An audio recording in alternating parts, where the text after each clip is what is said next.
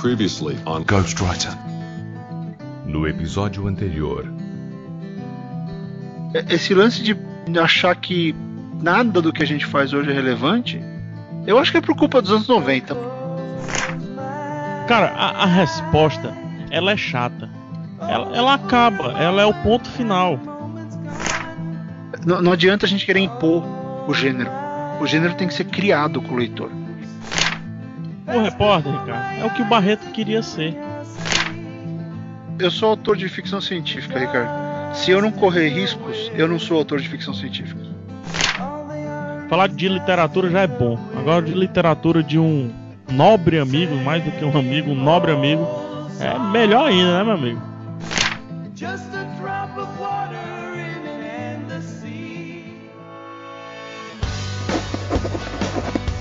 I'm a writer. Well, I'm a writer, actually. I am a writer.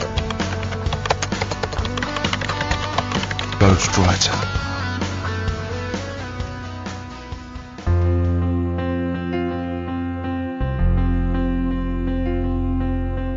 Saudações literárias, queridos ouvintes! Eu sou Ricardo Erdi e esse é o podcast Ghostwriter.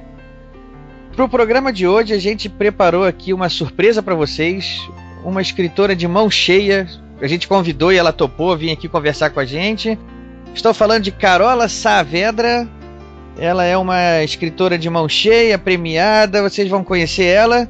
Para ajudar a conversar com ela, temos aqui já o nosso queridíssimo Mata. Diga aí, Mata, seja bem-vindo. Saudações literárias, queridos ouvintes, saudações, Ricardo, Carola, um prazer mais uma vez estar aqui nesse que é o melhor podcast do Brasil, né? pelo menos podcast literário. Literário, eu, eu não posso concordar com você porque a imodéstia impede, né? Mas como a gente já falou, dessa vez eu inverti, já até falei o nome da nossa convidada de hoje, Carola Saavedra, está aqui com a gente. Seja bem-vinda também, Carola. Obrigada, bom dia a todos. É um prazer estar aqui. É, vamos ver para onde vai a nossa conversa. Vamos ver. Vou chamar aqui agora os e-mails. O Modena vai entrar aí com os e-mails. Daqui a pouquinho a gente volta.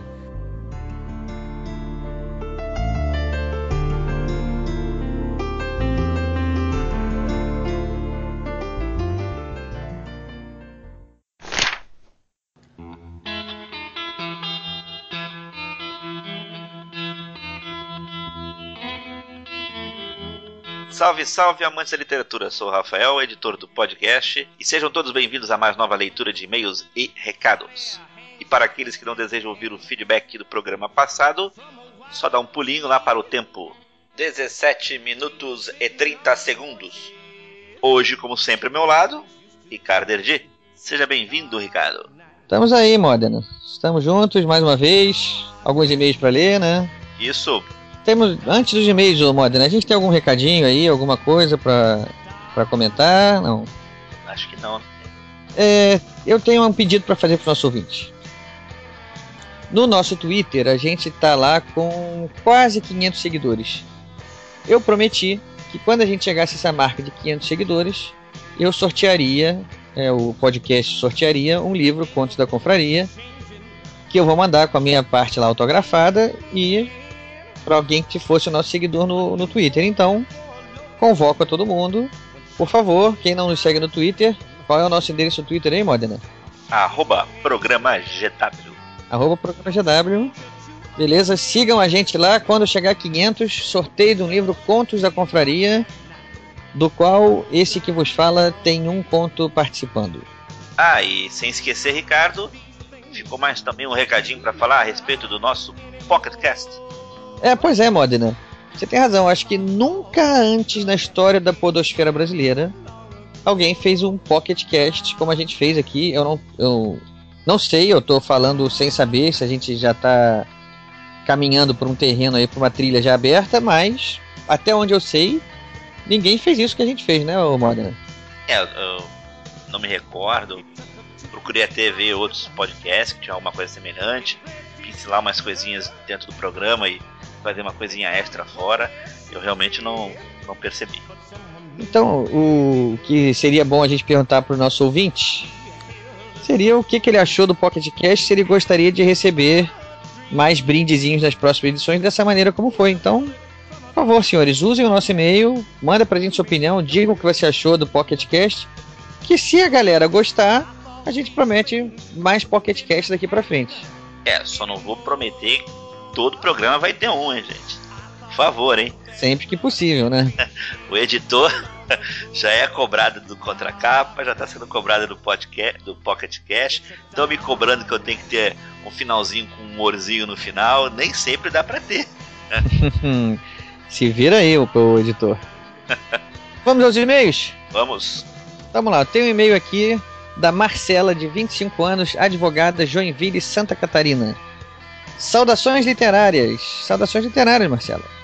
Descobri vocês fuçando no iTunes, pois queria ouvir casts de literatura, já que sou do tipinho de pessoa que fica angustiada quando não está lendo. Eu conheço bem esse tipinho, viu? É, continuando, é, já faz pouco tempo que eu ouço o GW, mas cada cast tem me feito ficar mais maravilhada com vocês. Olha aí, Modena, que beleza, hein? De tal forma que não é pouco eu dizer que vocês têm dividido tempo e atenção com os livros, já que a leitura é o meu verdadeiro primeiro e grande amor. Olha, estamos chegando lá, hein, Modena? Gostei, hein? Você quer dizer que nós somos um pouco como amantes? É, tá virando aí, né? Porque já tá mexendo com a relação inicial dela lá, né? O primeiro e verdadeiro amor lá. Espero que ela não, não intime a gente com nenhum processo. Ah, isso tudo é brincadeira. É, advogada, né? a gente pode tomar cuidado, né? Continuando aqui, ela diz: O GW26 sobre o livro Filhos do Fim do Mundo me deixou descompassada de satisfação e curiosidade.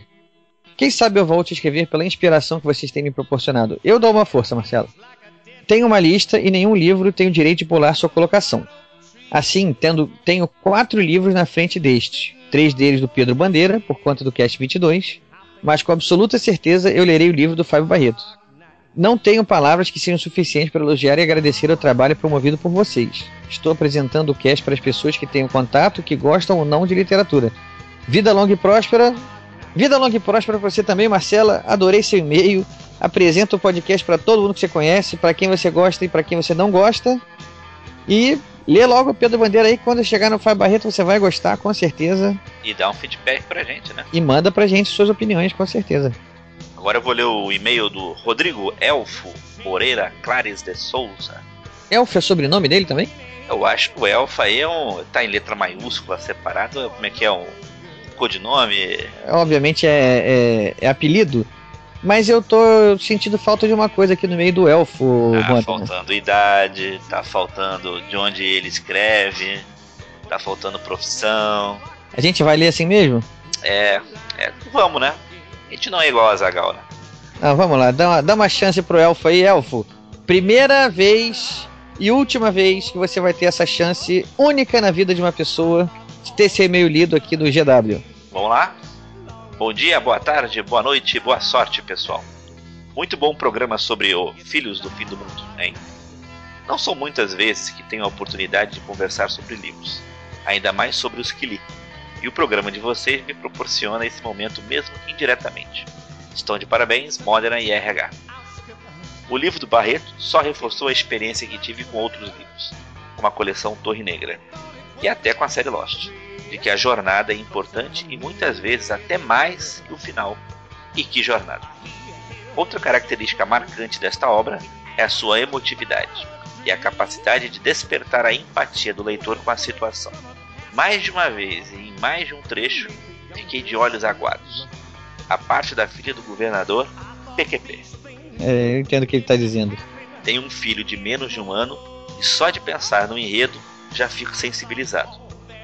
Imagino como deve ter sido para o Barreto pensar e escrever sobre tudo isso, sabendo que ele também tem uma filhinha, como ele mesmo disse em alguns rápidos tweets que trocamos. Só pude responder: é muito amor pela arte. Mais uma vez, gostaria de parabenizar o Barreto pelo excelente livro e a vocês pelo excelente podcast. Tá bom, muito obrigado. Aí ele faz uma brincadeirinha aqui, que é aquele troço de quebra-língua, né? Ele muda a expressão é, vida longa e próspera para viva longevemente e prospere. Olha, ele tá falando. Esse aí é raiz mesmo, Modena. Porque eu vou te dizer. A tradução literal é assim. A tradução literal é essa. Ele tá sendo o mais fiel possível à frase original. Vamos lá, a frase original é Live long and prosper. Isso quando você traduz para o português, live long é uma ordem. Viva muito, viva bastante, viva longevamente. And prosper é outra ordem. Prospere. Então, é realmente coisa que a gente não pode dizer que ele está errado, não. Ele está mandando ali a tradução mais literal possível. Viva longevamente e prospere. Ele mandou também um arquivo com todo o histórico de leitura dele, só para o nosso conhecimento, obviamente.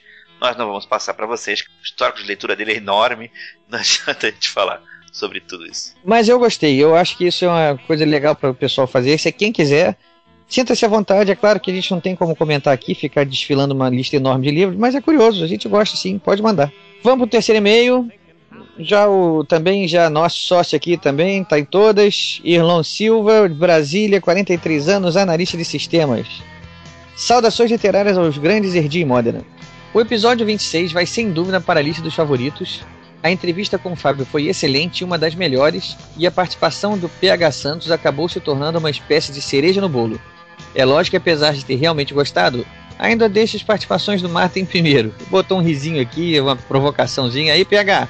O Mata tá te ganhando aí no, no prestígio, na, na, popularidade aí, PH. O interessante foi ver como vocês nos conduziram pelas páginas do Filhos do Fim do Mundo sem falar diretamente sobre o livro, se atendo basicamente à história. Muito show. É, a gente teve que ter essa opção. A gente foi obrigado a, a agir dessa maneira para não dar spoiler do livro, né? Foi legal ver também como o Fábio e o PH são apaixonados pelo que fazem, quase tanto quanto você e o Marta. Ele botou até em itálico aqui para provocar de novo. e como gostam de falar sobre isso sem melindres e com grande simpatia. Meus parabéns a você e aos dois grandes convidados. Em relação ao Modern, posso dizer apenas o seguinte: depois da trilha escolhida para o programa e para a leitura de e-mails, ele está com crédito e nada mais importa. Modena tá aí, hein? Espero que seja todo mundo pense assim. É, tá aí, tá com prestígio. Ah, não posso deixar passar o Pocket. Ouvir a vinheta de abertura da 20th Century Fox provocou arrepios e a escolha do cast foi muito boa. Resta nos torcer para que a brincadeira feita se torne um presságio do futuro. Muito sucesso, vida longa e próspera. Grande abraço aos amigos. Abraço, Irlon. Vamos lá, deixa eu ler agora o um novo e-mail do Felipe de Melo Loureiro. Saudações, senhores. Felipe também não mandou as informações básicas, mas também é o primeiro e-mail. É, a gente abriu uma exceção, agora vai ter que abrir, né? Agora tem que abrir a exceção. Vamos lá. Sou um ouvinte recente de vocês e os descobri por meio do blog do Eduardo Sport e pelo site Mitografias. Muito bom o podcast. Um programa sério sobre literatura é bem difícil de encontrar nos confins da internet. Gostei muito do programa sobre a Dama do Crime, Agatha Christie, pois ela com certeza fez parte da minha formação como leitor, assim como a da de vocês e de muita gente. Gostaria de sugerir um episódio sobre Sir Arthur Conan Doyle e Sherlock Holmes. Já vasculhei vários sites de podcasts nacionais e até mesmo alguns internacionais e não encontrei um programa sequer sobre Doyle, o que, na minha opinião, é um absurdo. E acho que cabe muito bem na proposta de vocês, sendo que ele também foi um grande autor influenciou toda uma geração de escritores policiais. Obrigado e parabéns pelo trabalho. Abraço a todos. Felipe. Felipe, a única coisa que eu posso dizer para você é preste atenção. Sir Arthur Conan Doyle e, Sherlock, e sua criação Sherlock Holmes estão na nossa pauta. Mais cedo ou mais tarde vai aparecer sim, não se preocupe, que você vai ter aí o podcast que você quer. E a gente está preparando um time aí de primeira para conversar sobre ele, hein? Se prepara. Vamos lá, para o nosso último e-mail. Mais um que também não mandou os dados aqui, mas agora já virou bagunça essa vez, né? Então vamos em frente. vamos lá. Felipe Queros Reis. Primeiro, acabei de ouvir meu primeiro podcast Entrevista com Rafael Dracon, a qual estou muito interessado em ler, principalmente por ser um autor de fantasia brasileiro, mesmo que fuja um pouco da minha área de conforto. Segundo, não cheguei a ler todos os podcasts ainda. Ele, acho que ele, ele quis ouvir, né? Não cheguei a ouvir todos os podcasts ainda, então desculpe-me caso a ideia já tenha sido feita. Acho que seria uma boa ideia falar sobre clássicos do cinema que foram inspirados em livros, mas que poucas pessoas sabem, deixando de lado os sucessos óbvios, Crepúsculo, Jogos Vorazes Harry Potter. É, não exatamente essa sua ideia, não pensamos nela não, mas a gente pensou numa muito parecida que também não vai demorar muito para surgir não. Fica de olho. Terceiro, espero um dia, após vencer a barreira de conseguir publicar o primeiro livro, ser entrevistado por vocês ou em veículos semelhantes. É algo que parece tão real quanto surreal de se sonhar e ouvir. Cara, não deixe de tentar. Marcelo Amaral tá aí também, escritor novo também. Pois é, o Marcelo Amaral é um exemplo bom para você seguir também. E quarto, para deixar de ser chato, não, não tem nada de chatice, espero que continue com os ótimos trabalhos e entrevistas. Ele até deixou aqui, agora que eu reparei, ele até deixou uma, umas informações aqui sobre ele. Ó. Felipe Lopes, um jovem experiente escritor de fantasia. Muito prazer. Agora ele diz que é Felipe Lopes e antes ele diz que é Felipe Quero G e não entendi. Então Felipe manda aí uma nova mensagem explicando melhor. Felipe. pra não ficarmos na dúvida. Próxima mensagem vem com todos os dados de onde você é, idade, tudo que você faz, senão não vamos ler, hein? Fique sabendo, agora aqui é linha dura. Bom, pessoal, para não deixar a peteca cair, e obviamente temos que passar para vocês todos os nossos endereços, vamos lá para nos encontrar no nosso site, programagw.podomatic.com programagw.podomatic.com Nosso endereço de e-mail, programagw.gmail.com programagw.gmail.com Twitter, arroba programagw, arroba programagw. O nosso Facebook é facebook.com barra programagw, facebook.com barra programagw. E para terminar, quem quiser nos assinar via iTunes, basta ir até no iTunes e procurar por nós, através de podcast Ghostwriter, fazer nossa assinatura lá. Ufa! Manda, né? Tem uma sugestão para você. Manda. Grava isso tudo que você acabou de falar como uma coisa só e você simplesmente bota em todo o programa daqui para frente exatamente essa gravação, você não vai ter esse trabalho todo. É, é uma alternativa. Faça aí um, uma matrizinha e deixa lá disponível. Quando for lá, é só inserir. É uma boa ideia, boa ideia, boa ideia. Menos trabalho. Menos trabalho, né? Isso, é porque o podcast dá muito trabalho, pessoal. Oh, nem sabe como. Por isso eu me atraso, por isso o Ricardo briga comigo. Se a gente falasse pro pessoal que horas que a gente tá gravando isso, eles não iam acreditar, né? É melhor não dizer porque eles não vão acreditar mesmo, né? Então vamos em frente. um abraço, pessoal. Sigamos aí com a entrevista com a Carola Saavedra. Um abraço para todos e até a próxima leitura de e-mails.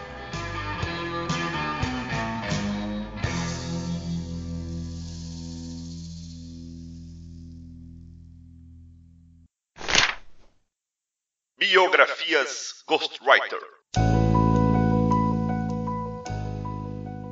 Carola Saavedra é uma jornalista, tradutora e escritora nascida no Chile em 1973. Aos três anos de idade, mudou-se para o Brasil e desde então se tornou uma legítima brasileira. Ela também morou na Espanha, na França e na Alemanha, onde concluiu um mestrado em comunicação. Suas principais obras são os romances Toda Terça, Flores Azuis, que foi eleito melhor romance pela Associação Paulista dos Críticos de Arte e também foi finalista dos prêmios São Paulo de Literatura e Jabuti, e Paisagem com Dromedário, prêmio Raquel de Queiroz na categoria Jovem Autor e novamente finalista dos prêmios São Paulo de Literatura e Jabuti, todos eles publicados pela Companhia das Letras. Seus livros estão em processo de tradução para o inglês, francês, espanhol e alemão, e recentemente figurou entre os 20 melhores jovens escritores brasileiros escolhidos pela revista Granta. Biografias Ghostwriter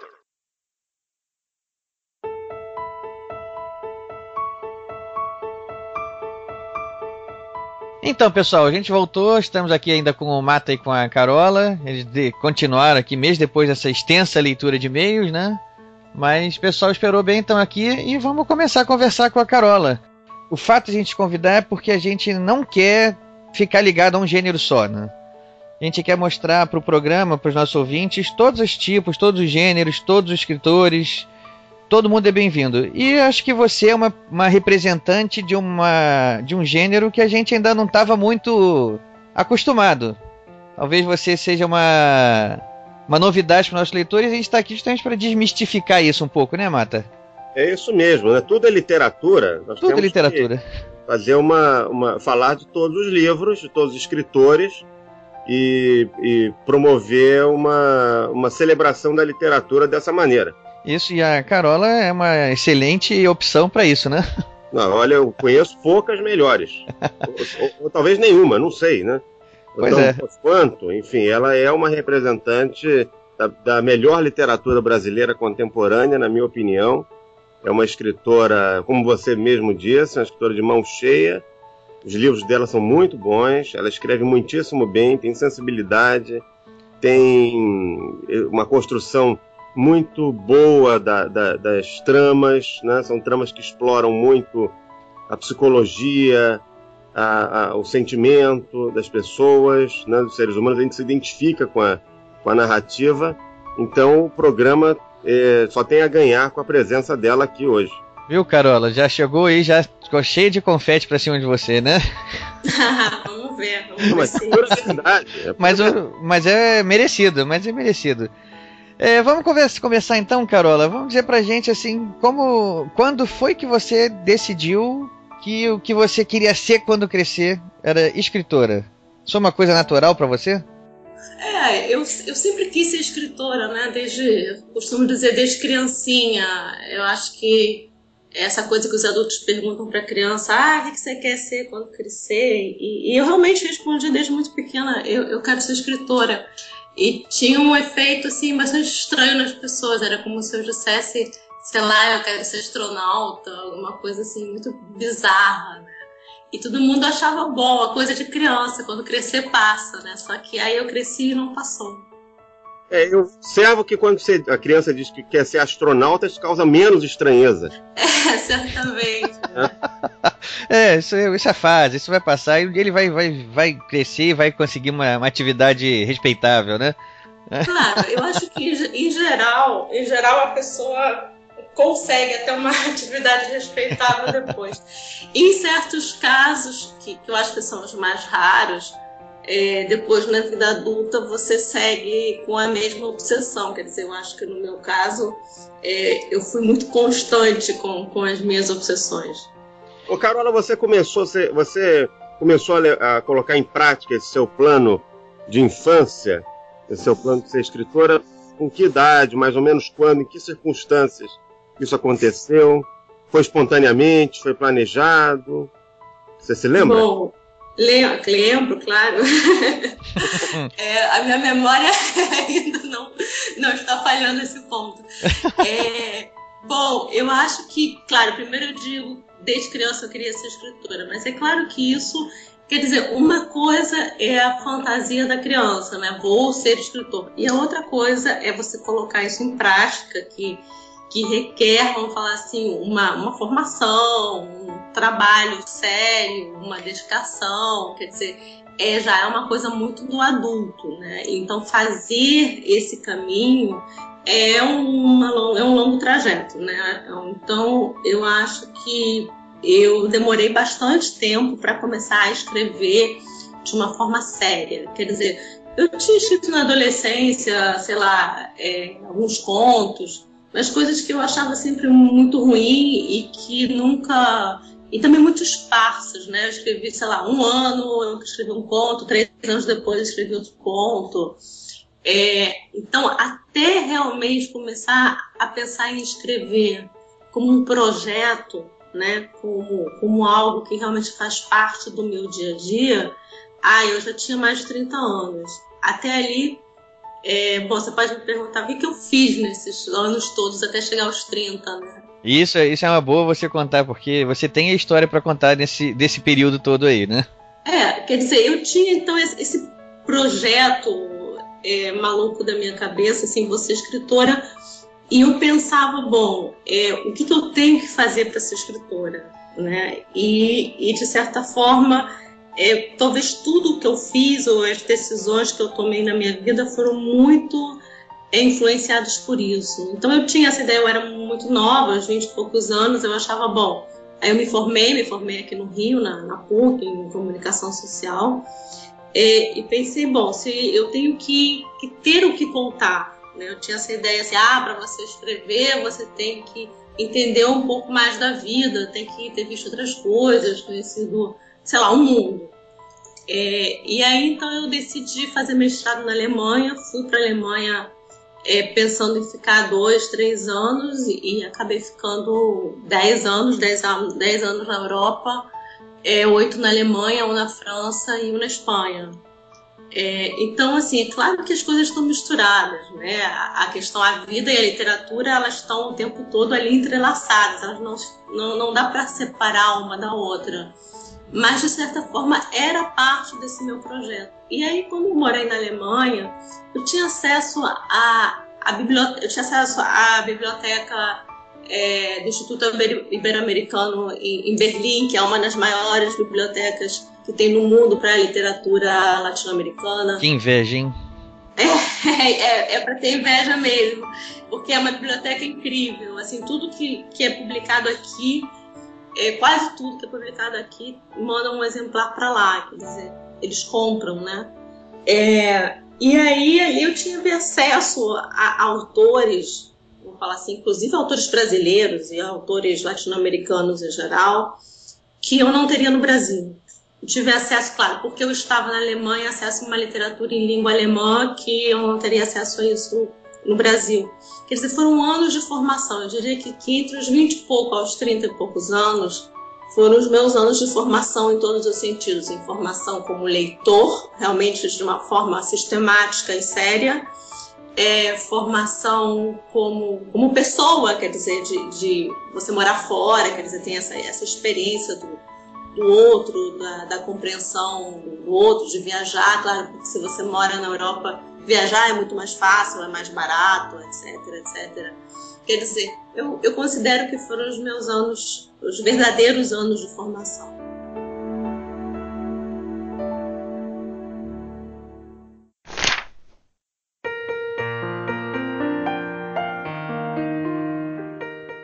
Bom, então você passou esse período todo na Europa, se preparando, né? Até nem, nem uma coisa talvez nem tão planejada assim, mas tudo contribuiu para para chegar a ser a, finalmente a Carola escritora, né?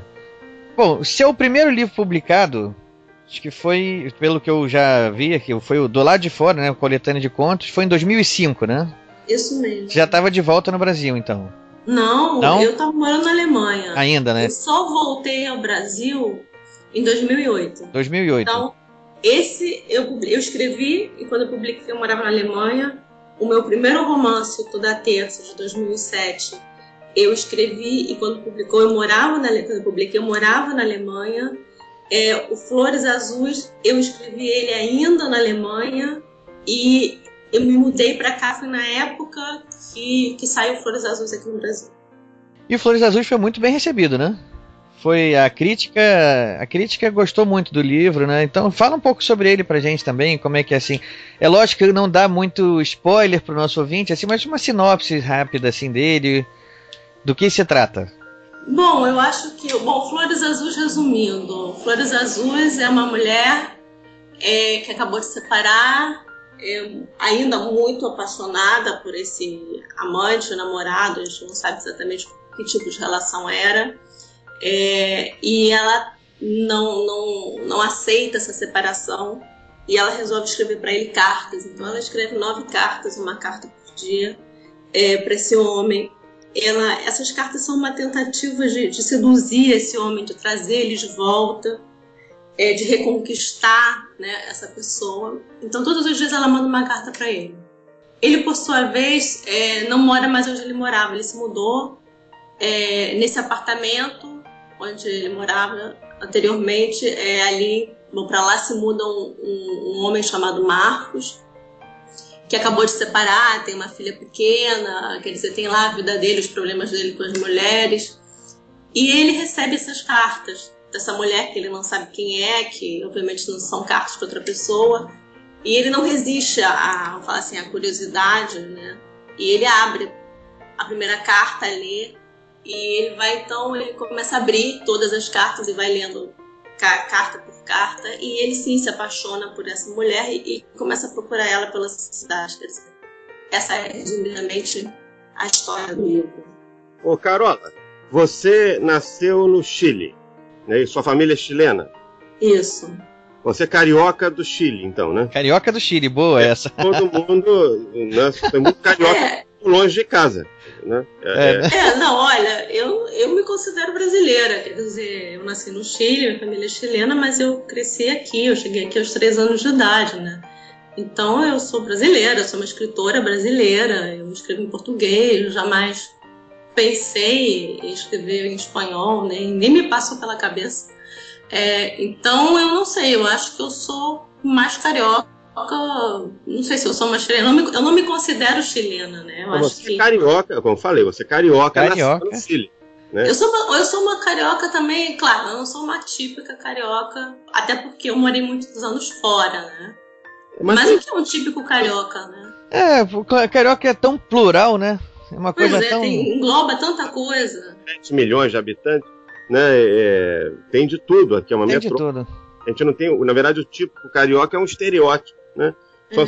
na rua, passar duas horas observando as pessoas na rua que esse estereótipo vai por terra. Vai por terra. É o seguinte, de alguma forma, a sua ancestralidade, seus antepassados, seus pais, isso de algum modo afetou a sua criação literária, a sua, as suas, isso serviu como uma influência também? De que maneira isso influenciou a sua, a sua criação literária? Olha, que influenciou, com certeza influenciou, né? Até porque se não fosse isso, eu, eu não seria a pessoa que eu sou. Mas como é muito difícil para mim, o autor, falar como influenciou de uma forma assim. Consciente, é, né? prática, né? Influenciou porque eu escrevo sobre tal assunto, influenciou, sabe? Não, até porque o que eu escrevo não tem nenhuma conexão com o Chile, né? Eu, eu jamais escrevo sobre o Chile. Eu acho que influenciou, por exemplo, é, que eu li desde muito nova muita literatura hispano-americana. Desde muito nova eu comecei já, eu sei lá, tinha 17, 16, 17 anos, eu comecei a ler Borges, é, Juan Rulfo, Cortázar, é, sei lá, uma, uma série de autores que talvez não eu não tivesse lido, pelo menos tão nova, se não fosse a biblioteca do meu pai, né, que era uma biblioteca em, em espanhol e que tinha esses autores, né? Quer dizer, eu acho que nesse Que sentido eu sorte acho a que sua. Mais uma vez vou dizer que inveja sua. Agora eu imagino também que tem uma, uma, uma questão, você- você me corrija se eu estiver errado. Ah, Talvez o fato de você, enfim, ter nascido no Chile, veio aos três anos para cá, é de uma família chilena, e isso não te deu talvez uma noção maior de cosmopolitismo, de multiculturalismo, porque ah, o brasileiro, de um modo geral, né, é, o Brasil, por ser um país muito grande, as pessoas acabam se fechando muito dentro da, da nossa cultura, da nossa realidade, enxergam, enxergam muito o próprio umbigo e quando se inspiram numa cultura estrangeira, muitas vezes é a cultura anglo-saxã, norte-americana, sobretudo. O fato, você acha, isso é uma pergunta, né? Você acha que o fato de você ter, ser de família chilena, enfim, ter, por conta disso, ter tido contato com outra cultura, ainda que indiretamente, influenciou nessa, nesse teu. lhe deu um sentido de multiculturalidade, de de plu- pluralidade é, humana, e so- social, enfim, uma, uma, uma visão de mais de mundo do que somente de Brasil? É, eu acho que com certeza, e, e não só o fato dos meus pais serem chilenos, né, é, da minha família ser de lá, mas também depois, né, porque eu tive esse início que é essa história, mas depois eu fui morar na Alemanha, né, que aí foi uma outra, uma outra é, forma de lidar com o outro, com uma outra cultura. Depois eu fui para Espanha, depois fui para França, quer dizer, eu, eu passei muito tempo da minha vida ne- nessa situação, nesse é, momento de olhar para o outro. Eu acho que Olhar que- estrangeiro, né? É, do ser estrangeiro. Eu acho que o que isso me deu, que, que eu acho que foi muito importante, pelo menos para o meu trabalho na literatura, que foi uma capacidade muito grande de olhar para o outro e de compreender o outro, mesmo que eu não concorde. Quer dizer, eu posso dizer, olha, os alemães têm essas, esses e esses costumes. Eu não faço assim, mas eu entendo, eu compreendo. É, que existam pessoas que vivam de uma forma diferente. Quer dizer, esse é, no fundo, estou falando de uma forma muito simples, o que na realidade é desenvolver a capacidade de, de empatia, de compreensão do outro, de, de, entender como outra pessoa pensa. E eu acho que essa é a base da ficção. Quer dizer, se você, a não ser que o, todos os seus personagens sejam você mesmo, é, em geral, eu acho que é muito importante quando você escreve, você desenvolve um personagem, que você não se coloque ali naquele lugar do juiz que julga todo mundo. Quer dizer, que você é. seja capaz de entrar na cabeça desse personagem, mesmo que você é, não concorde com o que ele está fazendo, mas que você seja capaz de compreender, porque aí você vai dar corpo para essa, essa, essa figura, aí você vai tornar ela verossímil, verossímil real é, verdadeira, quer dizer, eu acho que esse movimento do, do olhar para o outro é, é, a base é, para um romance, por exemplo, você escrever um romance no qual você desenvolva personagens de uma forma crível. Isso que a Carol acabou de falar é uma dica importantíssima para os novos escritores, né? Porque eu observo isso aí não é uma crítica, é uma, é realmente uma observação. Na sociedade, de um modo geral, as pessoas andam muito autocentradas. E isso se reflete muito na literatura que vem sendo produzida, né? seja ela qual for. Eu percebo em muitos escritores uma tendência a se colocar demais no livro. E com isso, não que isso seja um defeito, mas com isso, muitas vezes acaba se perdendo essa percepção em relação ao mundo à volta. E para se reproduzir realmente personagens, né, para se construir uma galeria de personagens factível, né, que re reconstrua a realidade na ficção, a observação do ser humano de modo geral é muito importante, né? Então eu acho que essa é uma dica preciosa. Exatamente. Boa de dar de justamente observar o mundo à volta, né? E procurar se colocar no lugar do outro sem julgamentos. É como se o escritor se pusesse como um vidro transparente entre o. Tô na janela olhando, né? Exato, sem um olhar crítico, né? De uma maneira generosa, né? realmente na tentativa de compreender. Absor absorvendo o que está observando, né? É. Foi bom ela ter dito isso, porque. É, sempre a gente costuma costuma receber muito e-mail de, de pessoal que é aspirante a escritor mesmo, dizendo que, que retira das conversas muita dica mesmo, né? Então, tá aí o Mata sublinhando que o que ela falou é uma das dicas principais, principalmente para construção de personagem, né? Que no final das contas é quem vai dar corpo aos, aos romances, às histórias, né?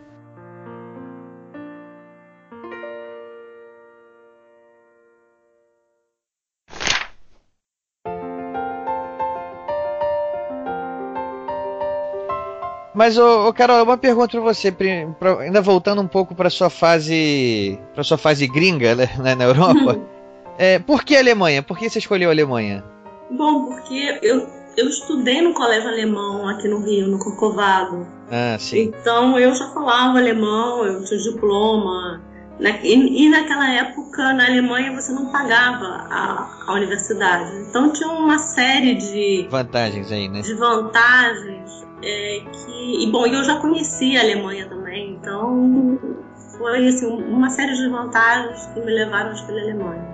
Para sua formação, que você já falou, esse período todo foi muito importante, mas assim, eu queria saber mais uma coisa: é seguinte, escritores que você leu durante a sua vida, que você pode dizer assim, que de uma maneira ou outra tiveram uma influência maior, assim, assim talvez seus escritores preferidos, independente uhum. de nacionalidade. Quem você consegue tá. citar, assim, livros, histórias?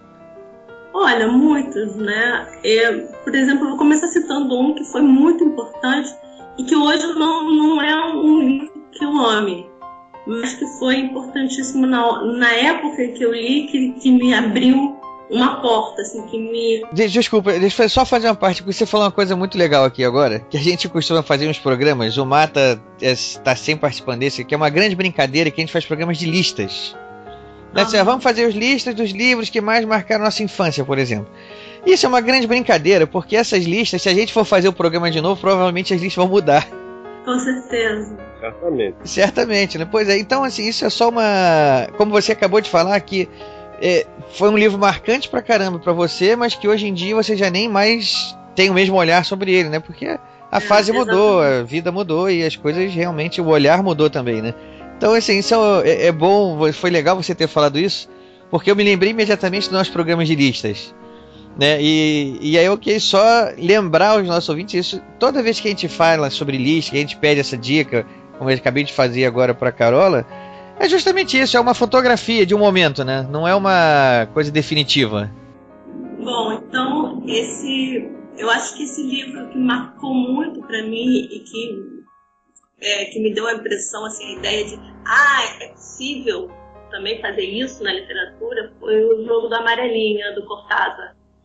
Eu li aos 20 e poucos anos e eu me lembro que eu fiquei impressionada, porque ele é um livro que é, ele é construído é, de duas formas, quer dizer, ele te dá, leia do capítulo 1 ao capítulo, acho que 68 direto, ou ele te dá uma outra opção onde você vai incluir outros capítulos, você vai ler, vai ler uma outra ordem imediatamente um outro livro. Fora isso, o livro, ele, ele é totalmente não linear, né? Então, assim, estava é, parte de, uma, de um tipo de literatura que eu desconhecia assim, a existência. Eu tinha lido mais uma coisa, sei lá, eu tinha lido uma literatura mais tradicional. Né? E quando eu li isso, eu, eu fiquei maravilhada, pensando, meu Deus, que, que incrível, eu posso fazer isso. Quer dizer, é possível escrever um romance é, que não seja certinho, começo, meio e fim por exemplo, né, falando de uma forma bem básica. Uhum, então, nesse sentido, o, o foi, o jogo da amarelinha foi, foi muito importante.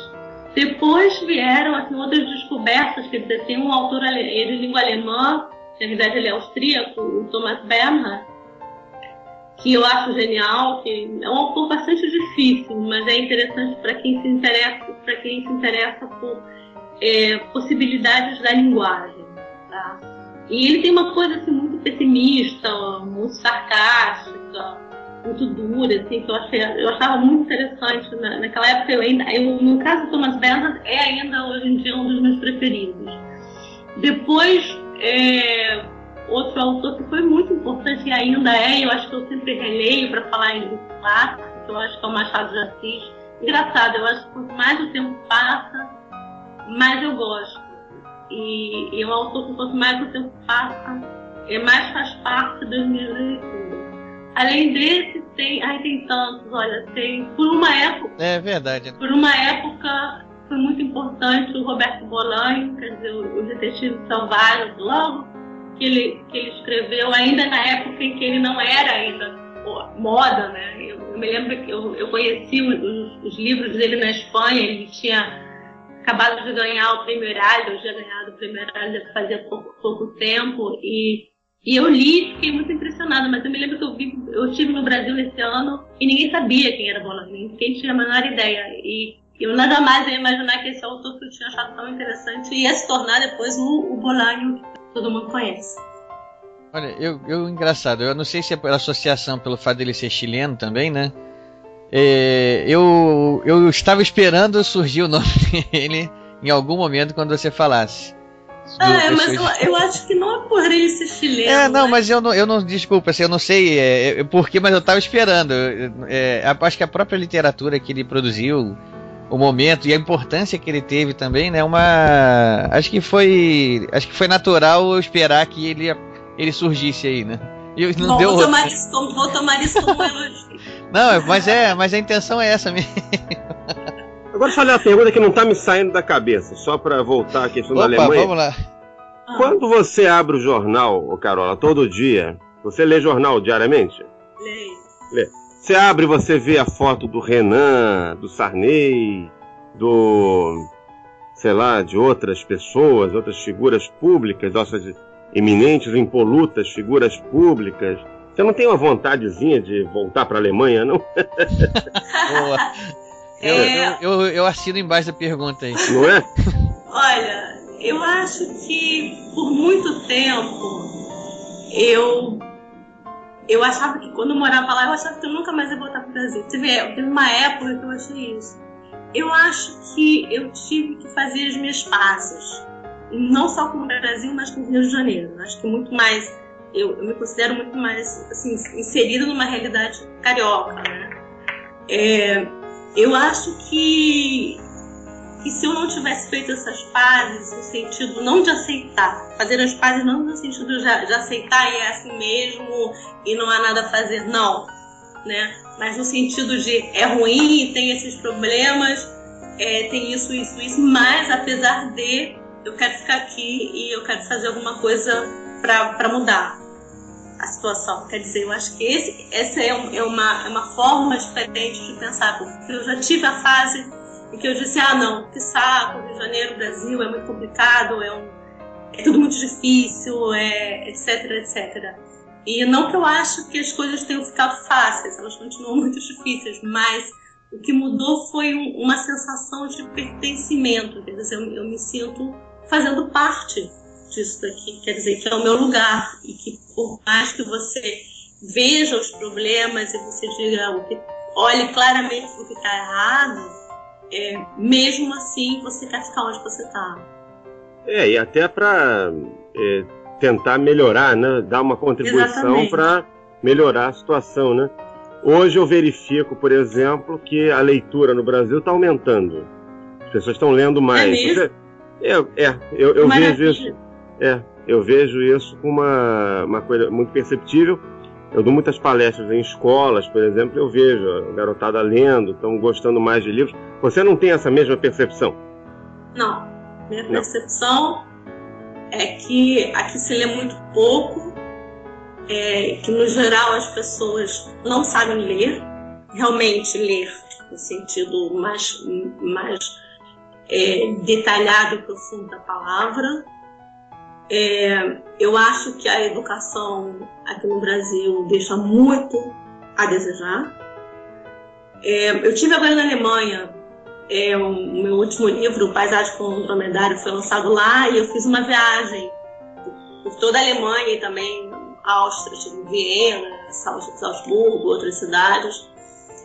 É, e foi uma experiência, eu vou te dizer assim, incrível, em, em vários sentidos, mas para te dizer um, é, eu sei que o Paisagem com Dromedário é um livro, ele não é difícil, mas ele é um livro que tem todo uma, um trabalho com, com linguagem, com outras mídias, quer dizer, o Paisagem, só para resumir, assim, muito resumidamente, o Paisagem com Dromedário é uma história de um triângulo amoroso, é, são, é uma mulher chamada Érica, uma artista plástica, é, o marido, o namorado e uma terceira pessoa.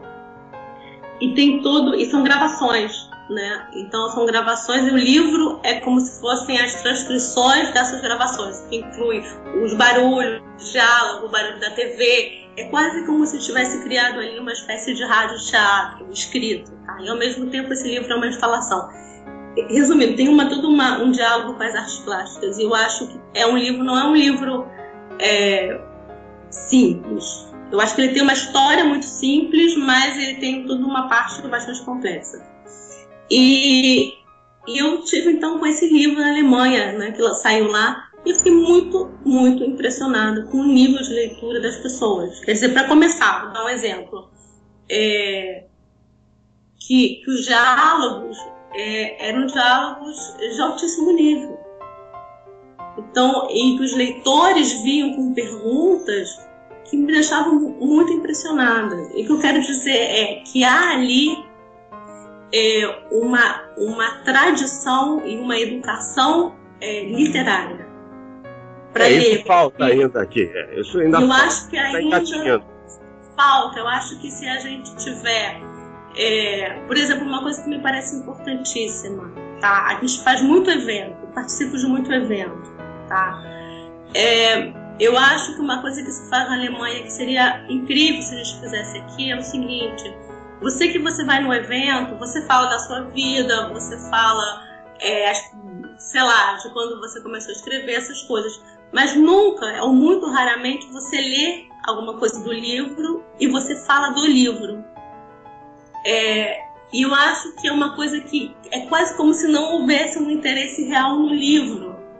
É, e me parece que é muito importante é, falar do livro também, quer dizer, dar é, quando você vai nesses eventos e você vai ter leitores que, que talvez nunca, pessoas que nunca se interessariam por aquilo, se você lê diretamente, é, você pode, eu acho que é possível ensinar, é, é possível aprender a ler, a ler literatura. Eu não digo a ler jornal, é, mas a ler literatura, que é uma coisa assim que que é muito importante para o país e é importante também para os escritores. Eu estou falando desse retorno porque está tudo interligado, quer dizer, os escritores eles não vivem independentes da, do, do, sistema de educação de um país. Os escritores não vivem independentes da economia de um país, nem da política. Nem pode, né? nem de deve. Um país, né? Não, eles exatamente. estão, eles precisam disso, quer dizer, o, o, leitor ele precisa do escritor, mas o escritor precisa também que esse leitor tenha uma formação. O leitor precisa de uma formação para poder não só ler, mas entender o mundo e ser capaz de olhar mais criticamente para o mundo, quer dizer, para saber é, colocar palavras naquilo que ele está pensando, porque na realidade a literatura é isso, quer dizer, a literatura também é uma forma de dar àquela pessoa que não tinha palavras para colocar naquilo que ela estava sentindo, é, é dar essa possibilidade de expressão. E sem essa possibilidade de expressão, não há como você olhar criticamente para o mundo, nem para você mesmo, nem para o que está acontecendo. Quer dizer, eu acho que está tudo muito interligado, por isso que essa, essas questões de educação, questões políticas, etc., são importantes para a literatura, sim. Eu não acho que a literatura seja é, uma, uma, alguma coisa no pedestal completamente separada do resto do país ela tem que ser vista como se fosse um jogo de futebol, a peladinha do bairro ali, sabe? O pessoal vão jogar pelada ali na rua.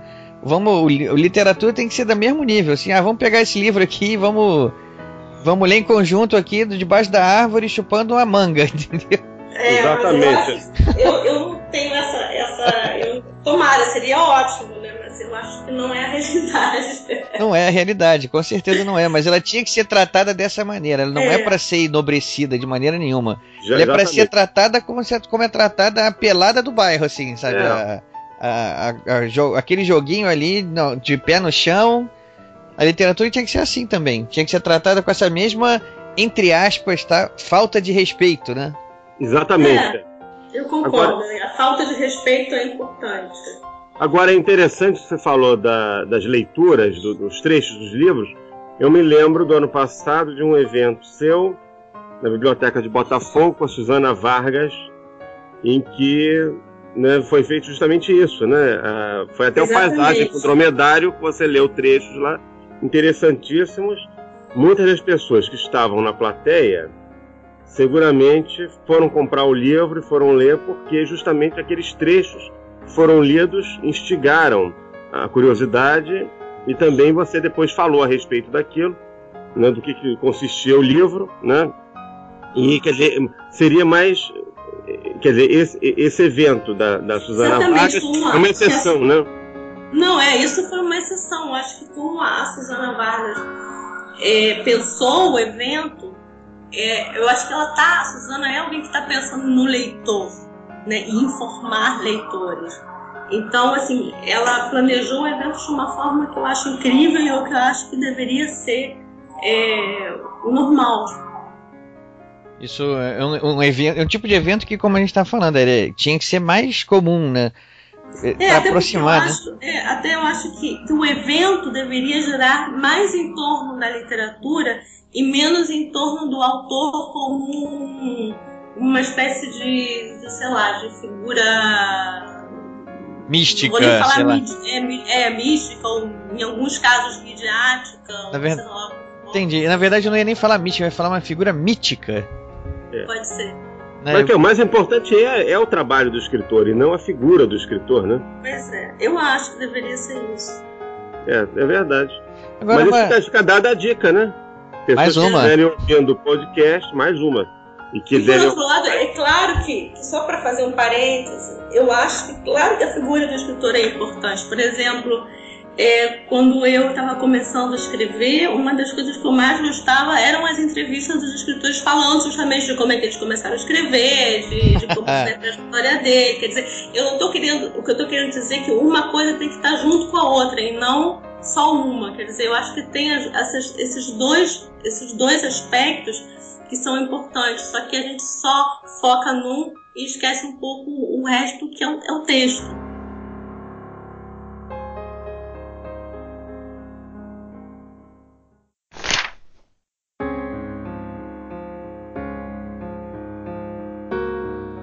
O seu livro Toda Terça, inclusive é muito interessante que a gente esteja falando desse livro aqui agora, porque hoje é terça, né? A gravação é do terça. programa.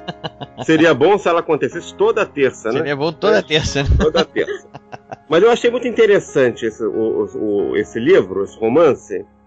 Eu queria que você falasse um pouco dele.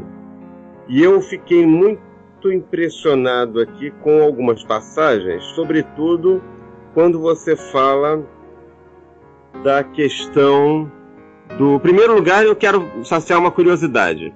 O cinema onde a Laura vai é o Espaço Unibanco ou Estação Botafogo? é o Espaço Unibanco. Quer dizer, ah, já então... nem chama mais Espaço Unibanco. É, agora tem um outro nome. nome. É. É, é aquela, a livraria que ela foi comprar o livro do Portinari, que viu o rapaz do cinema. Exatamente. Enfim, é aquela livraria ali. E eu sou frequentador daquele. É um sebo, na verdade que é ótimo, né? E é um sebo bom que ele é um sebo eclético. Você encontra tudo quanto é livro ali, né? O Mata tá usando aqui do privilégio de estar tá falando diretamente com a autora para tirar essa dúvida. Isso é muito legal. Isso, Isso é, muito bom, né? E esse é livro bom. é ótimo, né? E ele tem uma, uma, uma, uma passagem aqui que eu estou querendo localizar. Enquanto isso, enquanto o Mata procura isso aí, só me, diz, me tira uma curiosidade aqui, uma curiosidade muito muito superficial, Carola. De onde surgiu o, o título Paisagem com Dromedária? É muito curioso esse, livro, esse título. É, quer dizer, ele surgiu da ideia é, das artes plásticas em geral. Normalmente são títulos de quadros. É, é isso que eu. Paisagem com, sei lá, pombo, paisagem com, não sei das coisas, com mulher e chapéu, alguma coisa assim, né? Então eu queria usar essa, essa, esse formato, vamos chamar assim, para o meu livro, porque é um livro que tem essa relação com as artes plásticas.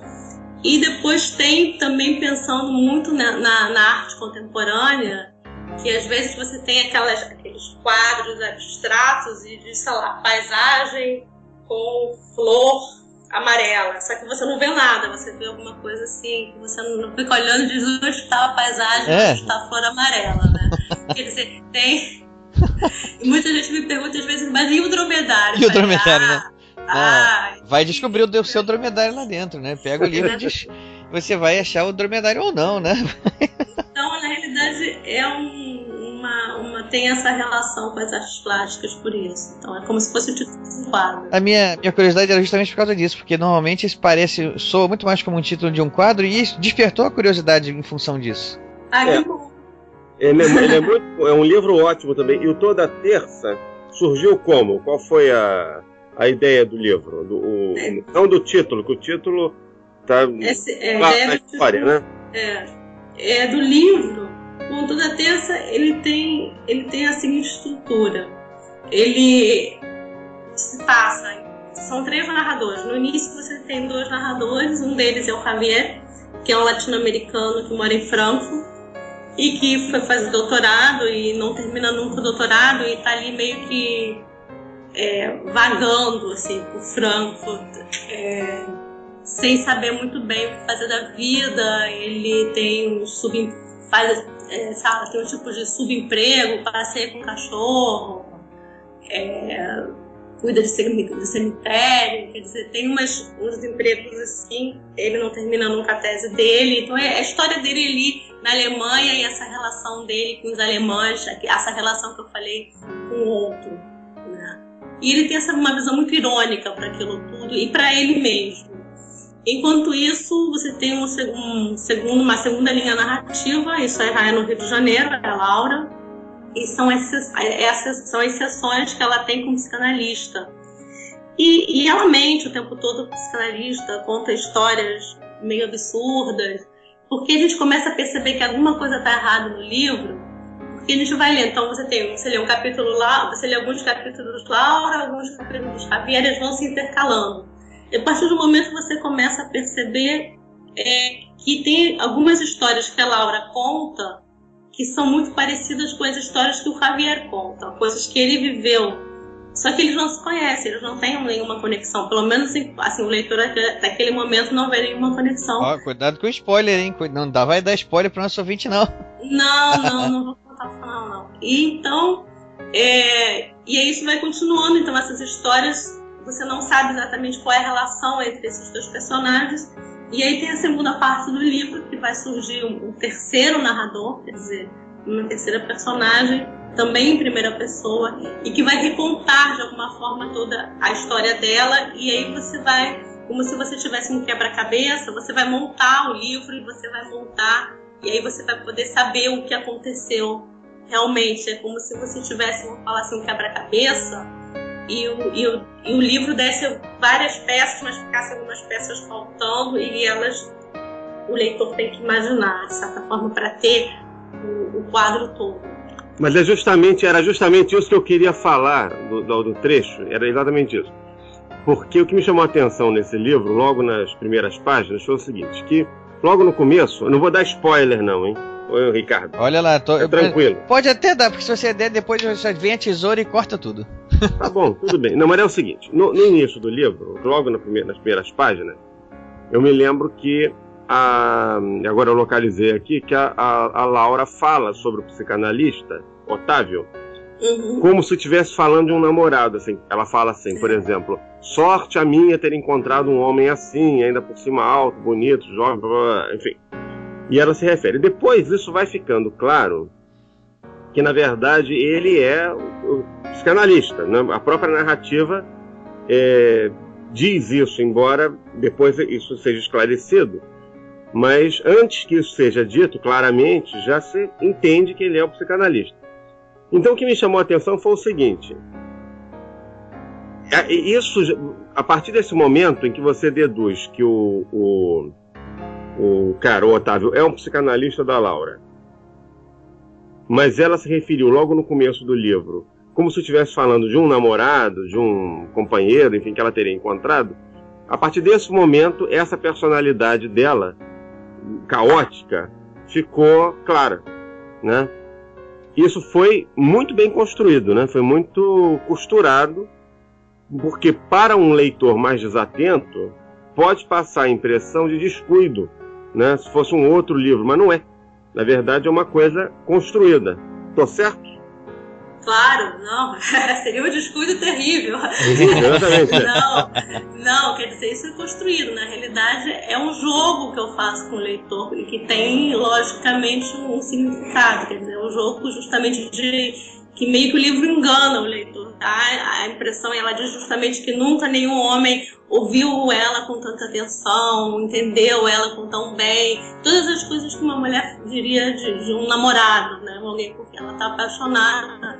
A partir de algum momento o leitor vai perceber justamente que não, que não é um namorado, mas que, que é um psicanalista. Quer dizer, o jogo aí é justamente essa conexão entre o, o amor e a psicanálise. Quer dizer, na realidade, ela está apaixonada. Depois a gente vai perceber que ela está apaixonada, ou acha que está apaixonada por ele. Ela tenta seduzir o, o analista várias vezes. Quer dizer, é, então ali tem, vamos falar assim, um, um jogo entre essa ideia do, da projeção, né? Um, para usar o termo psicanalítico, a, trans, a famosa transferência, que é esse, essa apaixonite ou esse apaixonamento que, que a pessoa normalmente costuma ter, pelo menos no início é, da, da, terapia, da, da, análise. Mas é então, interessante que você vai costurando a, a personalidade dela aos poucos e, e vai revelando isso para que o próprio leitor se dê conta. Não é uma. uma é, eu, quer dizer, essa urdidura não fica assim muito escancarada, mas é. ela passa. Isso é muito. Isso foi. Isso deu trabalho de fazer isso? Olha, tudo deu muito trabalho nesse livro, ainda mais porque eu, é o meu primeiro romance, né? Então eu, eu bati muito a cabeça, assim, nesse livro. Foi, foi realmente um livro muito difícil para mim escrever. E todo ele é muito, muito pensado, é muito, assim, ele é muito pensado, muito tem cada detalhe que está está funcionando como, como alicerce para a estrutura desse livro, né?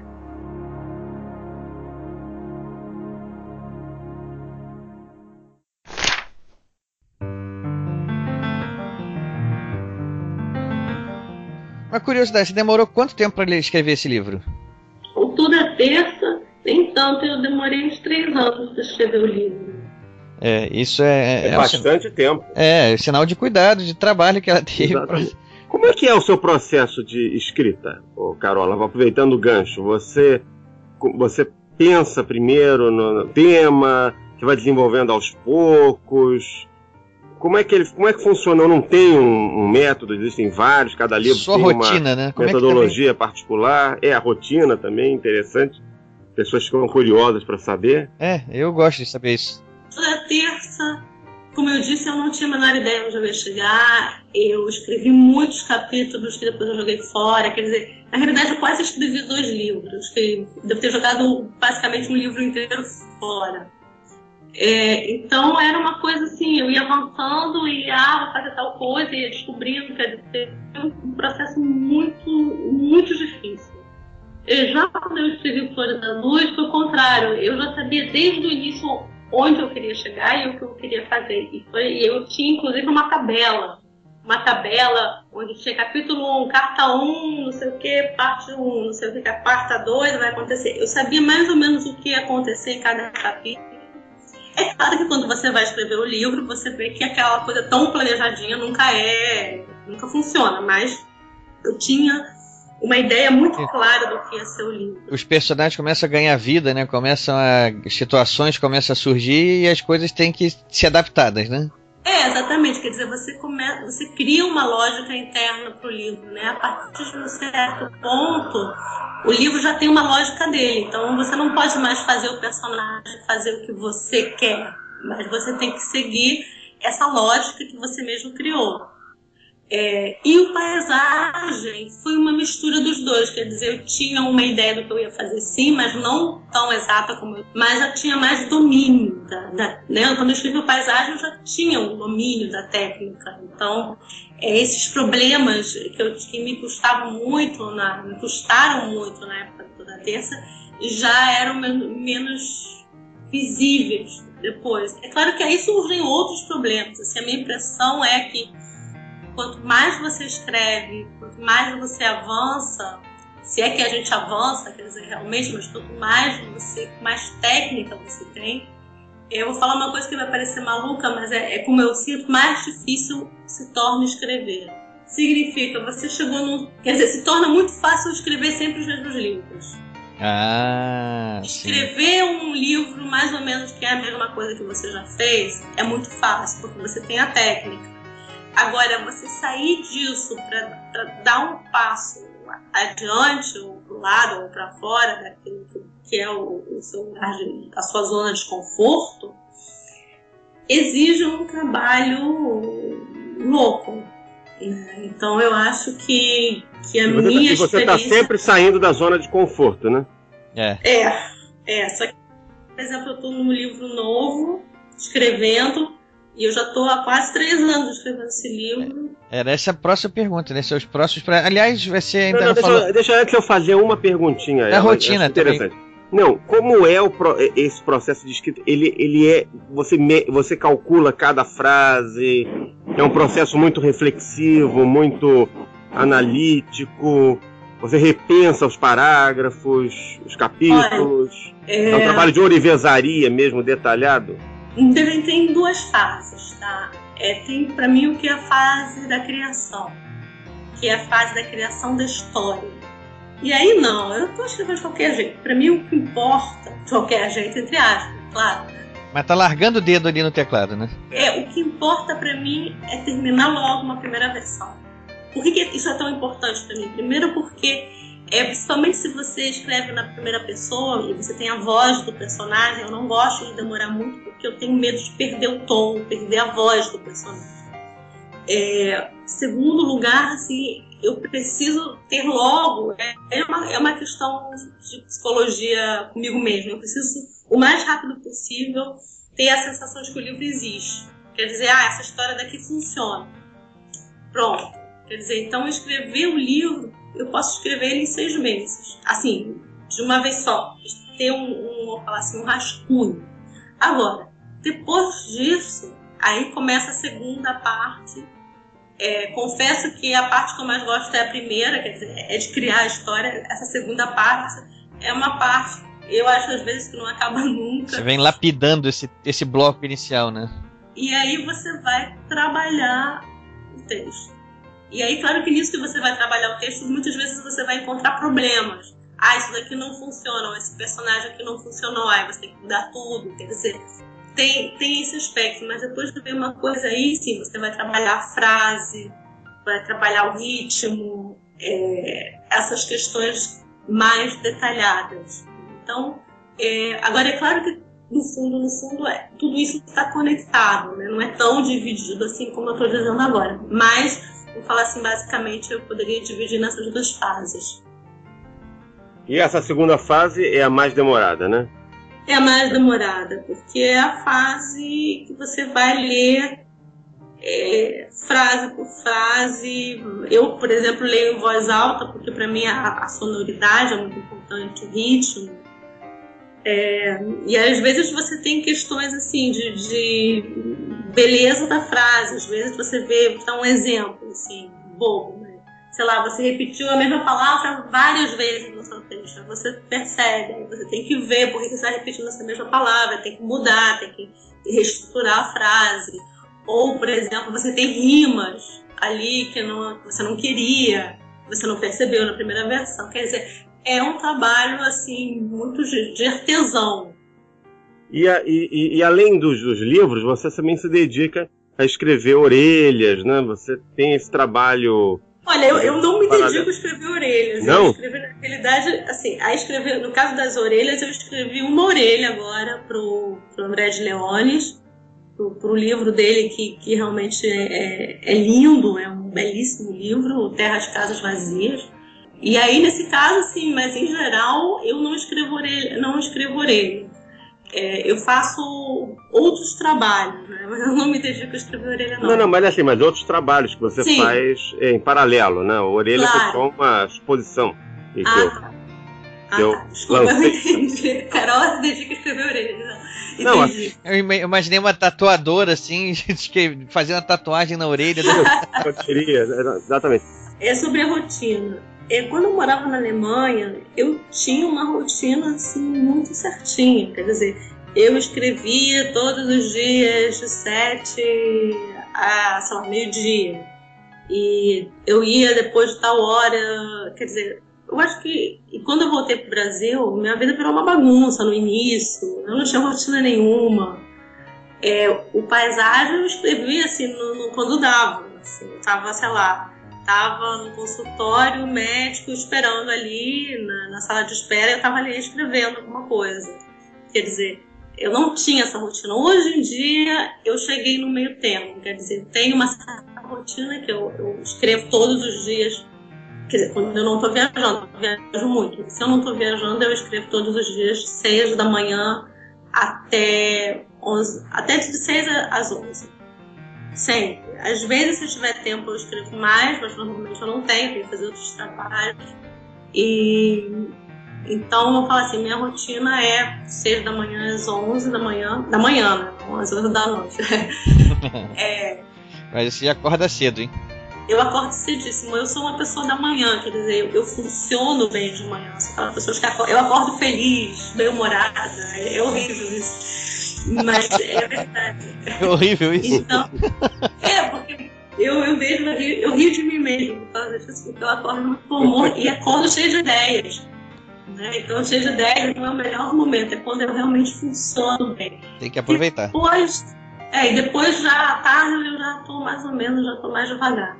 Então, mas aí à tarde eu vou fazer outros trabalhos que não tem a ver com, diretamente com o meu livro, mas como o Len perguntou, é, são trabalhos ligados à, à, literatura. Né? Por exemplo, eu dou uma oficina de criação literária, é, eu escrevo, bom, escrevi, tinha uma coluna no Rascunho, agora não tem mais tempo, uma pena, mas por bastante tempo tive a coluna no Rascunho, onde eu escrevia sobre, sobre literatura, quer dizer, muitas dessas coisas que a gente estava falando agora no, com você, a gente estava conversando agora. É, bom, eu faço doutorado na UERJ. Eu É, bom, às vezes eu escrevo Ah. resenha de um livro, e em casos muito, assim, em exceções, um- uma orelha. Às vezes eu escrevo, assim, prefácios para livros. assim.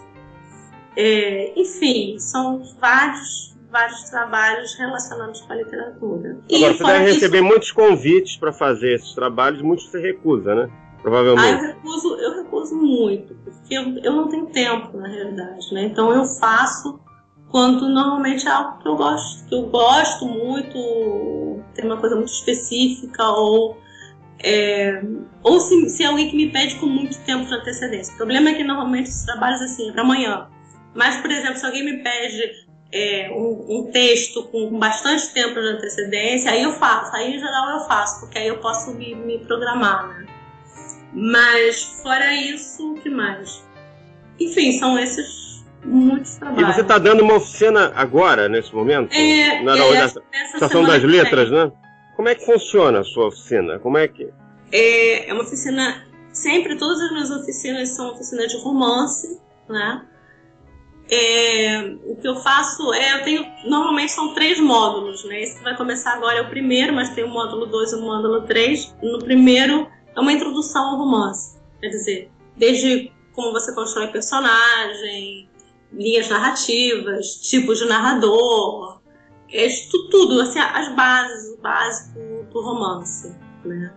É o que, o que é literatura, o que diferencia a literatura, um texto literário de um texto jornalístico, quer dizer, essas, essas primeiras questões, né? Fora isso, em todos os cursos eu peço para os alunos fazerem, me entregarem um projeto de um romance. E, então, primeiro eu peço um projeto e depois eu peço por, semana alguns capítulos que eu vou lendo e eu vou comentando com eles. Então, assim, parte da aula é, vamos falar assim, a teoria, e a outra parte da aula é, é aplicar essa teoria que a gente está aprendendo aos textos, ao romance, rom- ao romance que o aluno está escrevendo. Né? Então ele pode vir com as dúvidas dele, etc. etc. Então é um, é um diálogo ali, uma discussão, todo mundo pode é, opinar, etc. Esse é o primeiro módulo. O segundo que eu faço é também de romance, só que aí eu escolho é um livro por, por mês, então são leituras de clássicos, né? Então, por exemplo, ano passado a gente leu o Crime e Castigo, por exemplo. É, eu não fiz, não o Crime e Castigo inteiro, mas partes dele para ver, é meio como para ler como escritor, essa ideia de como é, perceber, aprender a ver o que, como o autor trabalhou, o que, que ele construiu ali, como ele construiu o personagem, quer dizer, aquilo que a gente aprendeu no, na primeiro, no primeiro módulo, aí eu faço já com um texto de um, de um livro, de um clássico, para o aluno aprender a, perceber é, o que o autor fez. Apurar, né? Apurar a crítica dele mesmo, né? Exatamente, não mais uma leitura assim, de um- de um leitor que só quer uma diversão, mas um leitor que quer aprender a escrever. Quer dizer, é um pouco diferente, é um outro tipo de leitor, né? E o terceiro módulo, que aí é só para quem já foi meu aluno, que aí é os alunos trazem os próprios textos, todo mundo lê o texto de todo mundo e a gente discute em sala com base a tudo que a gente aprendeu nos cursos anteriores. Quer dizer, uma ideia assim que eu, que eu desenvolvi e que está dando super certo. E você dá periodicamente essa oficina. Eu dou periodicamente, apesar que, por exemplo, essa oficina agora está começando em maio, mas era para começar em março. Mas como eu fiquei um mês e meio na Alemanha lançando meu livro, então não, não dava. Então, quer dizer, é sempre um pouco flexível de acordo com as minhas viagens, porque eu viajo muito, né?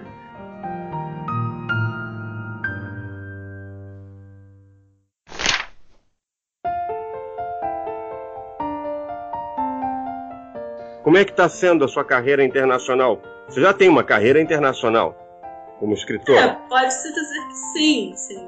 Mas, é claro, eu sou Garcia Marques, né? É uma pequena, um- um- uma incipiente carreira internacional. É, bom, o Paisagem com Dromedário foi traduzido na Alemanha e está sendo super bem recebido. Ele vai, vai ser traduzido na França. O Flores Azuis vai sair nos Estados Unidos. É, o Paisagem vai sair também em espanhol. Quer dizer, tá, as coisas estão andando. E como é a Agora, receptividade lá fora? Você, você percebe que há uma boa acolhida dos escritores brasileiros ou da sua obra em particular toda essa questão da, das traduções, no meu caso, ela está começando agora. Né? Então, a, a, primeira tradução que saiu agora foi na Alemanha. Então, é onde eu tive essa, essa experiência. E eu não sei te dizer dos outros autores, tá? Vou te falar de, da minha experiência, que foi ótima. Tá? Foi realmente muito boa agora.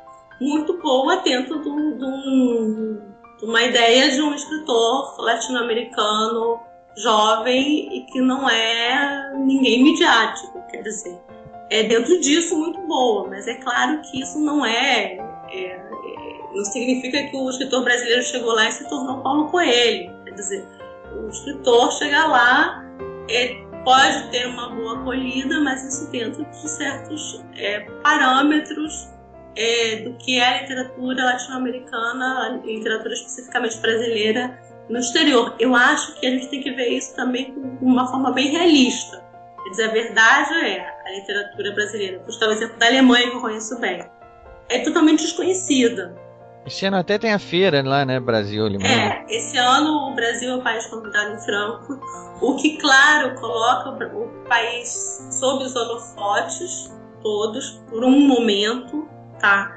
É, agora, se isso vai é, significar é, uma mudança para a recepção da literatura brasileira lá e no exterior como um todo, a gente não sabe ainda. Quer dizer, para isso, se os autores brasileiros vão se tornar autores mais conhecidos fora do Brasil, isso vai depender muito é, do, dos projetos da Biblioteca Nacional, quer dizer, do incentivo não só a curto prazo, quer dizer, não só é, para esse ano franco, mas pensando também a médio e longo prazo. É, o pontapé inicial está dado, né? Agora tem que. Pontapé inicial está dado, agora isso não significa tanta coisa assim, quer dizer, isso é só um início, tem que esperar para ver como que isso vai se desenvolver.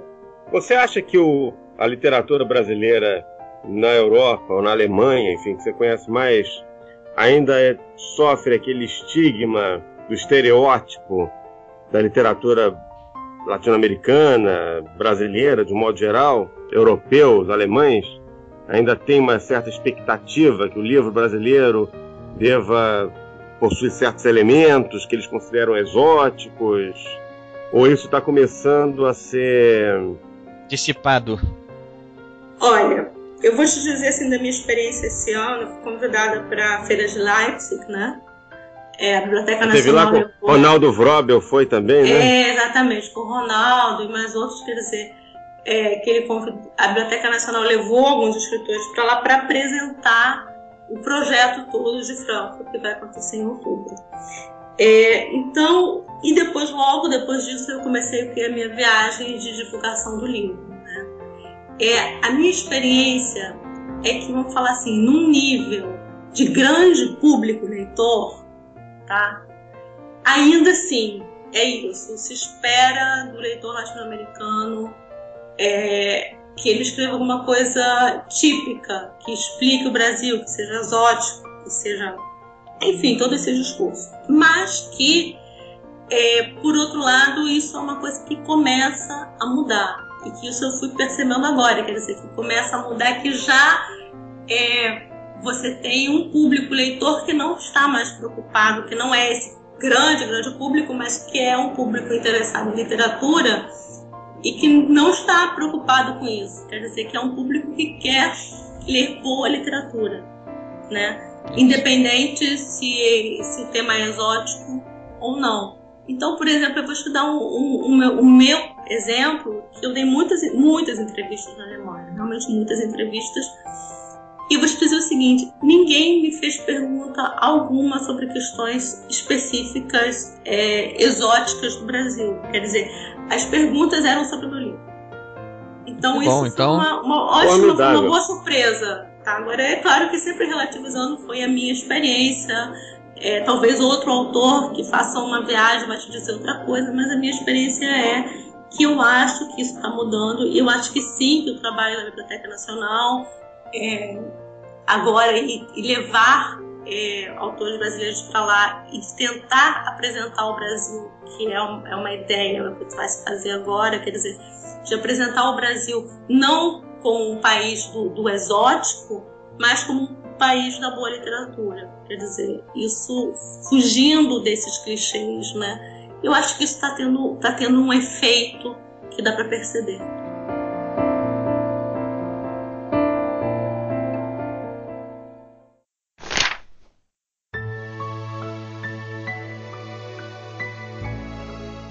Além dos, dos livros que a gente já chegou a comentar aqui, né? O, do lado de fora, que foi a coletânea de contos, foi a, a estreia, né? É. Toda terça, Flores Azuis e Paisagens Flomedário, também teve algumas participações em antologias, né? Sim. É, pelo que eu vi, Um Homem Célebre, Escritores Escritos, Essa História Está Diferente, 10 contos para canções Chico Buarque e Geração 00. Como é que foram essas participações aí? Você foi convidada? Você Teve alguma história por trás disso? Como é que foi isso? Não, não tem história, só fui convidada. todas elas foram só convite mesmo, né? É, foi só, isso. As antologias a única todas... que foi diferente foi a Granta, né?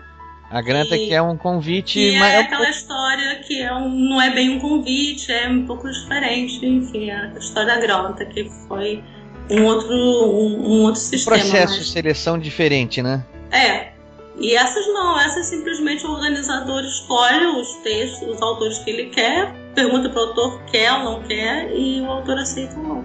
Foram só essas que eu falei? Também tem mais alguma? Ah, tem várias. Tem várias, mas eu nem eu mais sei. Olha, agora saíram, por exemplo, na Alemanha, tem várias antologias é, nas quais eu tô é, de literatura brasileira. É, enfim, aqui no Brasil eu teria que te dizer, é, eu teria que olhar, eu mesmo não sei porque são várias antologias. Qual a dica que você daria para uma pessoa que estivesse, esteja ouvindo agora esse programa e que queira se tornar um escritor, que queira seguir um, a carreira, né? carreira literária? O que que você diria a esse aspirante a escritor? Foge enquanto é tempo. não, engraçado, eu jamais diria isso. Bom, primeiro que eu acho essa pergunta muito importante. Eu não acho ficha não, eu acho uma pergunta bacana. É, porque ela tem uma generosidade né, com, com, os outros. Eu, eu não acho assim, por exemplo, às vezes eu ouço as pessoas falarem: ah, tem muita gente escrevendo, é, que horror. Eu acho ótimo que tenha muita gente escrevendo. Eu acho que se você pensar na literatura brasileira como um todo, quanto mais gente estiver escrevendo, melhor para todo mundo. Quer dizer, para começar, eu acho que não, que não tem que fugir, não, tem que escrever. Eu, o que eu diria é que literatura é, para mim, tá? Muito mais do que inspiração é trabalho, muito trabalho. E aí eu acho que tem que, se você vai escrever, você tem que levar isso muito a sério e tem que trabalhar muito. Quer dizer, trabalhar, trabalhar porque eu acho que a boa literatura é, é para mim assim, um, é, um é um projeto, primeiro é um projeto de vida, e segundo é um trabalho do dia a dia ali, aquele trabalho meio de, vamos falar assim, de formiguinha. É, e que para isso também precisa de uma formação muito boa, quer dizer, você tem que ler. Eu não acredito em escritores que não leem. Eu acho que você vê quando um escritor não tem uma bagagem de leitura. Eu acho que tem que ler sim, tem que ler os clássicos sim, tem que ler, claro, uma literatura que a pessoa goste também, porque eu acho que literatura não deveria ser, a leitura não deveria ser sofrimento, mas a leitura deveria ser um prazer. E a gente vai aprendendo ali. Eu acho que ler, a gente aprende, ler outro tipo de literatura a gente também pode aprender. Quer dizer, eu acho que ali formação, uma boa formação e muito trabalho pouco romântico, né? É, romântico, mas é justamente isso, né? Quer é. dizer, muitos aspirantes acham que só vem o lado glamouroso da coisa e não vem esse lado do cotidiano, suor, né? né? Do esforço, do suor, né? Exatamente. É um conselho, uma dica muito importante.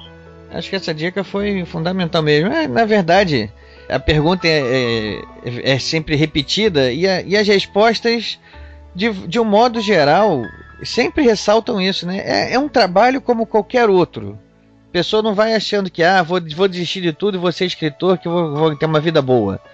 Olha, se tá pensando assim, tá, tem Não, alguma coisa errada, boa né? eu acho difícil, né? A vida boa aí realmente é uma certa ingenuidade. Né? Porque é, todo mundo que tem que encarar isso como uma profissão, né? E para ser encarado como uma profissão, tem um esforço, tem uma, tem uma necessidade de uma formação.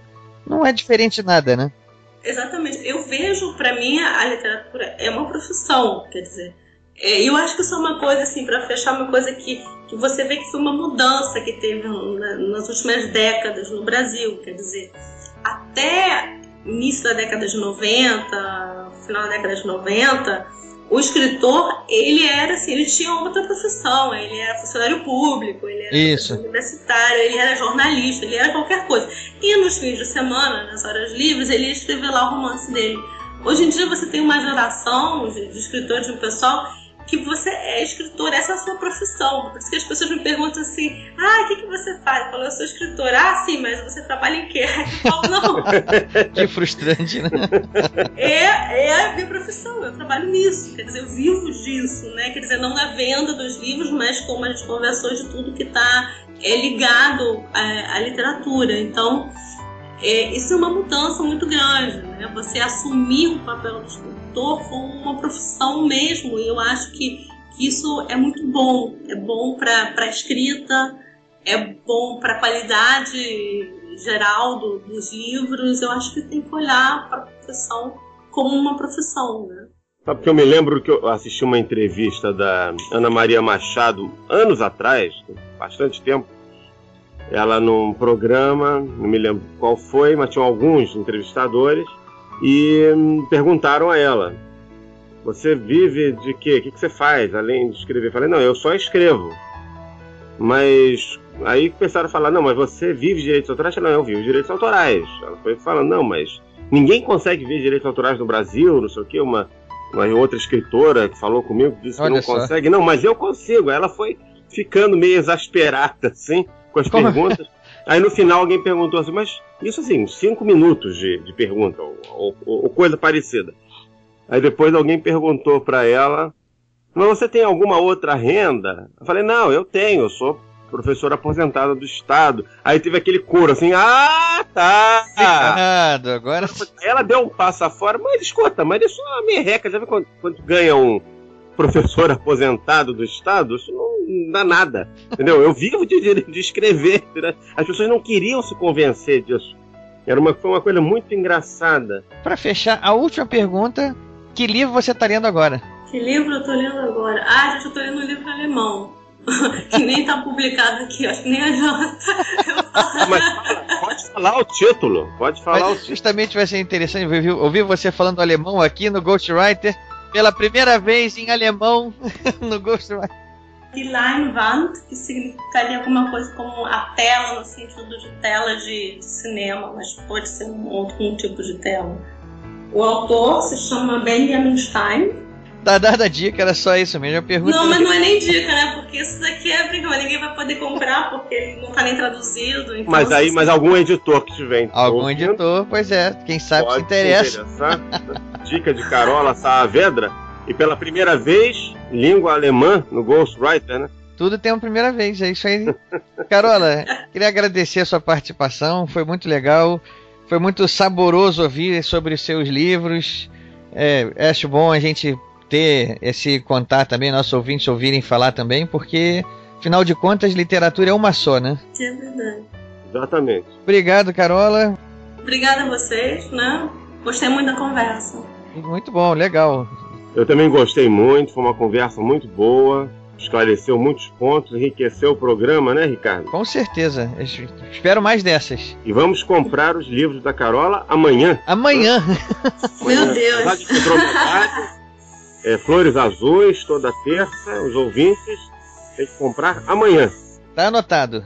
Pessoal, muito obrigado, um abraço e até a próxima.